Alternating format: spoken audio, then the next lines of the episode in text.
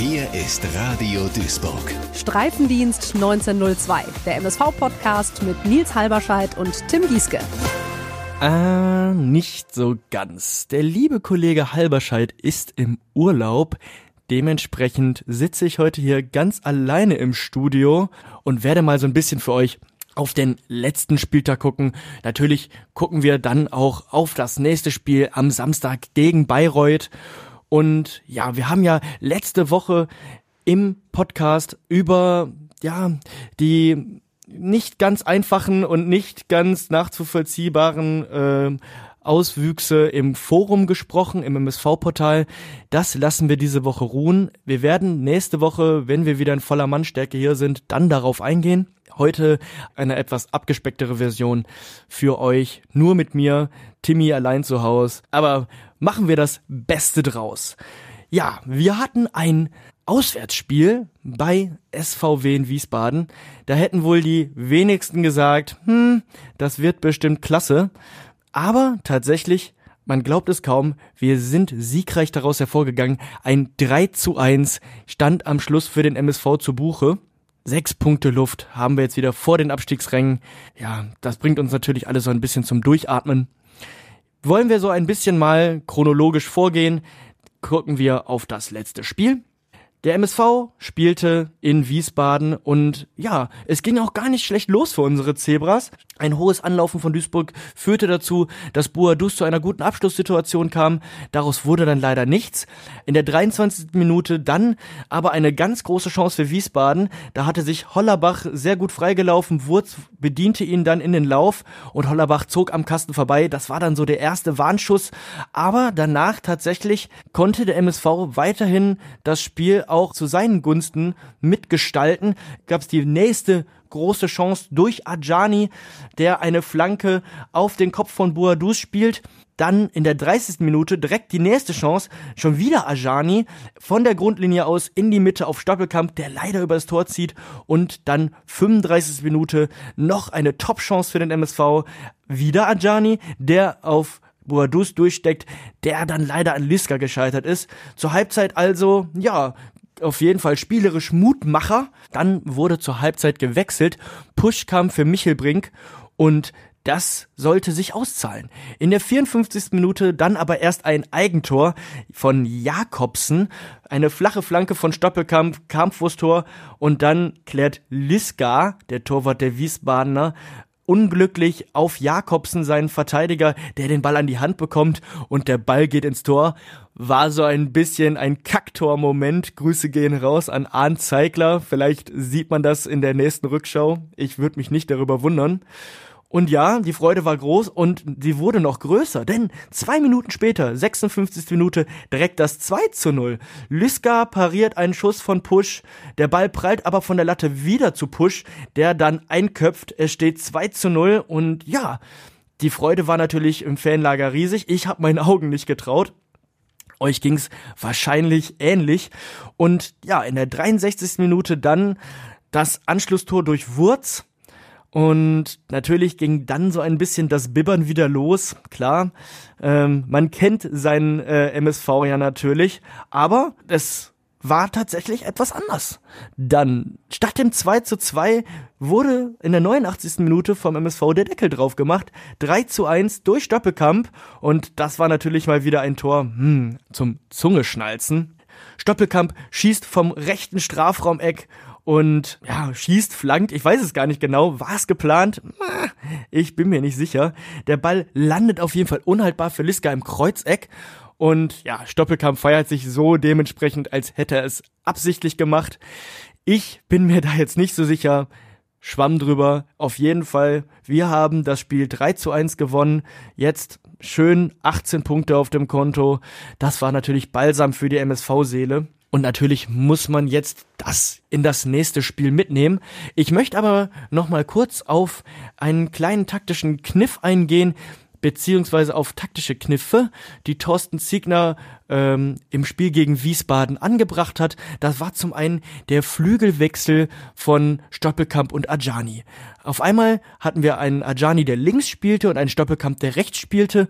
Und ja, ich hatte das ja gerade schon mal so ein bisschen aufgezählt. Die Chancen, die wir hatten, die sind ja viele, sind durch Ajani entstanden. Dem schien das auf links wirklich gut zu gefallen. Das war tatsächlich maßgeblich auch dafür, dass wir drei Punkte aus Wiesbaden mitnehmen konnten.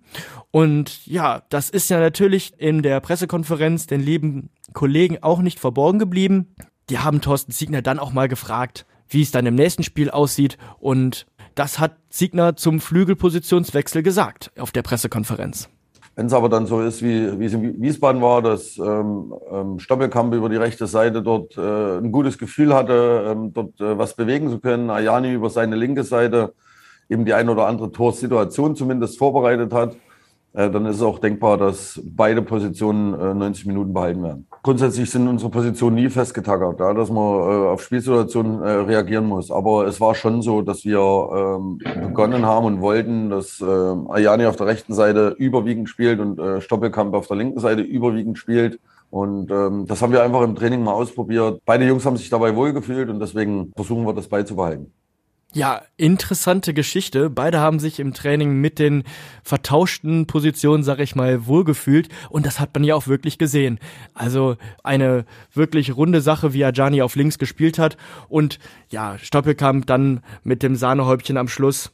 Klasse Schuss in den Winkel. Das ist schon mal aufgegangen. Und ja, kann ja auch wirklich, Ziegner hat ja schon so einen kleinen Fingerzeig gegeben. Es kann wohl auch sein, dass das im nächsten Spiel genauso wieder läuft. Ich hätte nichts dagegen. Wie gesagt, Ajani ja in den letzten Spielen viel geschunden, nicht immer so die besten Auftritte gehabt, nicht immer die glücklichsten Auftritte gehabt. Ich fand, der war gegen Wiesbaden wirklich einer der Garanten dafür, dass wir den Sieg nach Hause geholt haben und gerne mehr davon.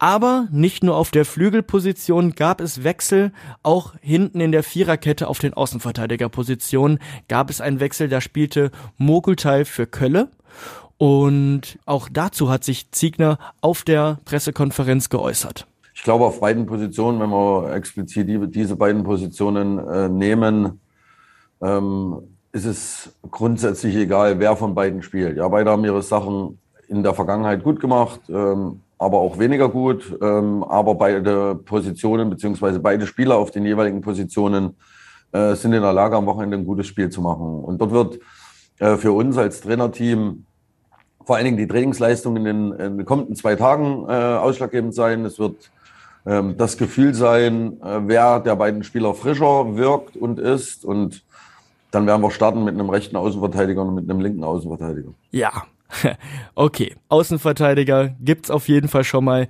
Ziegner lässt sich insofern schon mal in die Karten schauen, als dass es eine Viererkette geben wird. Na, vielleicht ist das auch wieder einer der ziegnerischen Kniffe und es gibt eine Dreierkette. Aber auf jeden Fall hat er die Qual der Wahl.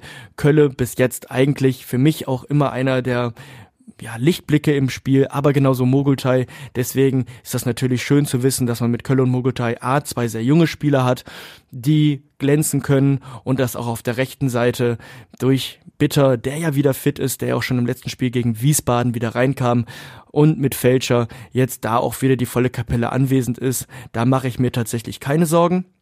Sorgen musste man sich ja unter der Woche so ein bisschen machen, weil Sebastian May äh, angeschlagen war. Da wurde allerdings durch Ziegner Entwarnung gegeben, der wird fit sein. Das heißt, wir werden auf jeden Fall das angestammte Innenverteidiger-Duo sehen von Sänger und May.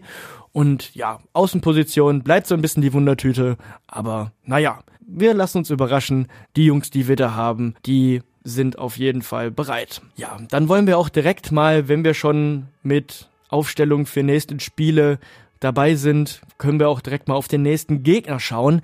Das ist die Spielvereinigung Bayreuth. Gegen diese Mannschaft haben wir jetzt noch nicht so häufig gespielt und alle diese bisherigen Aufeinandertreffen fanden in der zweiten Liga statt.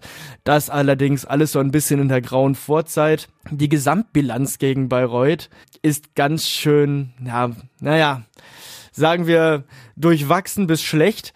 Wir haben tatsächlich in den vier Spielen, die wir bis jetzt gegen sie gemacht haben, eine Bilanz von 1-0-3. Das heißt, ein Sieg kein Unentschieden und drei Niederlagen. Das ist natürlich bitter, aber das natürlich alles so ein bisschen aus der grauen Vorzeit. Bayreuth hat in dieser Saison einen schweren Stand, sind ja zu dieser Saison aufgestiegen in die dritte Liga, hatten eine Bombensaison in der Regionalliga, aber zahlten jetzt momentan äh, in der Liga schon ziemlich Lehrgeld. Ihr ehemaliger Trainer Timo Rost, der Erfolgstrainer und Aufstiegstrainer, ging ja nach Aue vor der Saison und ja, da hat's ja mit ihm auch kein gutes Ende genommen, der ist da inzwischen wieder entlassen. Der aktuelle Trainer heißt Thomas Kleine und der hatte auf jeden Fall letzte Woche ein Erfolgserlebnis mit seiner Mannschaft. Das ist ja rar gesät, aber man muss gewarnt sein, denn dieses Erfolgserlebnis war gegen keinen geringeren als gegen 1860 München. Da gab es einen 1-0-Sieg zu Hause und ja, da muss man auf jeden Fall gewarnt sein. Insgesamt würde ich aber sagen, ist die Statistik von Bayreuth noch überschaubar. Die Bayreuther stehen momentan auf Platz 19, haben bis jetzt zwölf Punkte gesammelt und gerade die Auswärtstabelle beziehungsweise die Auswärts äh, ist überschaubar mit einem Sieg und einem Unentschieden und bereits fünf Niederlagen. Insgesamt die Bilanz drei Siege, drei Unentschieden, acht Niederlagen. Platz 19 der Tabelle ist natürlich ja, ein Anreiz zu sagen oder auch die Neigung, wo man dann sagt, ja, das sollten wir doch bitte gewinnen. Aber natürlich, ne, das letzte Spiel gegen die Löwen wurde siegreich gestaltet, allerdings auch durch Spieler wie Jan George, der Stürmer von Bayreuth, der auch das Siegtor geschossen hat, der wird auf jeden Fall schon mal ausfallen. Dementsprechend bin ich auch dahingehend guter Dinge. Wir sind 13. der Heimtabelle. Wir haben auch zu Hause erst zwei Siege eingefahren. Also wird es auch höchste Zeit, dass wir gegen diese Mannschaft einen Dreier einfahren und damit auch die Serie fortsetzen. Schauen wir noch ein bisschen auf die Statistiken und die Spielweise von Bayreuth. Bayreuth ist im gegnerischen Ballbesitz auf jeden Fall eine Mannschaft, die Beton anrührt, die ein tiefes Mittelfeldpressing sucht und dann häufig als einzigen Stürmer Jan George vorne anlaufen lässt. Da muss sich Trainer Thomas Kleine natürlich etwas anderes einfallen lassen. Im eigenen Ballbesitz ähm, versuchen sie schnell über Außen zu kommen und 1 zu 1 Situationen zu schaffen, haben schnelle Außenspieler, die viele, viele direkte offensive Duelle begehen und ja, versuchen auch einen Flügel zu überlasten. Das sind auf jeden Fall die taktischen Kniffe, die Bayreuth anwenden lässt. Ich gehe davon aus, dass wir ein Spiel sehen werden, wo der MSV auf jeden Fall das Spiel macht. Da tun wir uns ja auch nicht immer so einfach mit und dass Bayreuth dann wartet, was wir anzubieten haben. Thorsten Ziegner hat sich natürlich auch noch in der Pressekonferenz zu Bayreuth geäußert und er sprach dabei auch nochmal ganz klar an, dass man diesen Gegner nicht unterschätzen sollte. Sie haben einfach im Laufe der Runde bis dato äh, bewiesen, dass sie so eine Art Stehaufmännchen-Mentalität besitzen. Ja, nach Niederlagen, nach äh, Phasen, wo es nicht so gut lief, äh, sich immer wieder als Gruppe aufzurappeln, äh, dann auch für die ein oder andere positive Überraschung zu sorgen, was die Ergebnisse anbetrifft. Ich denke da nur ans letzte Wochenende, aber auch an, ans Heimspiel von Bayreuth äh, gegen Dynamo Dresden, äh, wo sie ähm, klaren Favoriten eben die Stirn geboten haben und ähm, dementsprechend sollten wir vorbereitet sein, dass es wieder ein, ein hart umkämpftes Spiel werden wird, dass äh, der Gegner alles investieren wird ja, davon gehe ich natürlich auch aus. Ein Selbstläufer, das wollte ich damit jetzt auch gar nicht sagen, wird das sicherlich nicht. Aber natürlich ist die Hoffnung jetzt genährt, dass wir es mal schaffen, uns nachhaltig auch so ein bisschen aus dieser, äh, aus diesem Abstiegsbereich zu befreien. Es bleibt auf jeden Fall spannend. Ja, das zu Bayreuth. Natürlich beide Mannschaften jetzt als Außenseiter im letzten Spiel erfolgreich gewesen. Wir sollten gewarnt sein, aber ich bin tatsächlich guter Dinge. Ich möchte mit euch jetzt auch noch so ein bisschen auf das Spiel der MSV Frauen gucken. Zumindest halt mal einmal ganz kurz erwähnen, dass die Frauen 2 zu 1 gegen Köln gewonnen haben und jetzt nach sechs Spielen sieben Punkte haben. Das bedeutet Platz 8, was eine tolle Platzierung ist nach sechs Spielen. Es war der erste Heimsieg der MSV-Frauen und der gelang so. 68. Minute, das erste Tor für Duisburg durch Mirai Chin. Hoppius köpft einen Ball aufs Tor, äh, Torhüterin Pall kann den noch parieren und Chin staubt ab. In der 72. Minute dann direkt das zweite Tor für Duisburg. Diesmal war es andersherum. Äh, Chin schlänzt einen Freistoß von der linken Seite an den Fünfer und Hoppius setzt sich im Kopfballduell durch. In der 80. Minute konnte Köln durch Puntigam durch einen Freistoß noch den Anschlusstreffer erzielen. Es blieb dann aber beim 2 zu 1. Die Freude war natürlich sehr groß und ich freue mich natürlich sehr, dass die Frauen bis jetzt so eine tolle Saison spielen. Jetzt geht es am Sonntag gegen Wolfsburg. Das ist natürlich so das härteste Brett, das man bohren kann, äh, was Auswärtsspiele angeht. Na, vielleicht noch der FC Bayern München.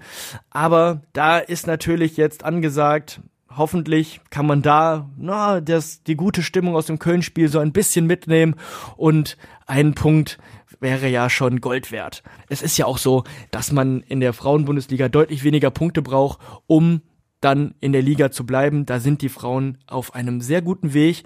Dann ist drei Wochen Pause und dann geht's am 27. weiter. Ein absolutes Sechs-Punkte-Spiel in der Frauenbundesliga bei uns. Da kommt nämlich dann Meppen zu Gast am 27.11.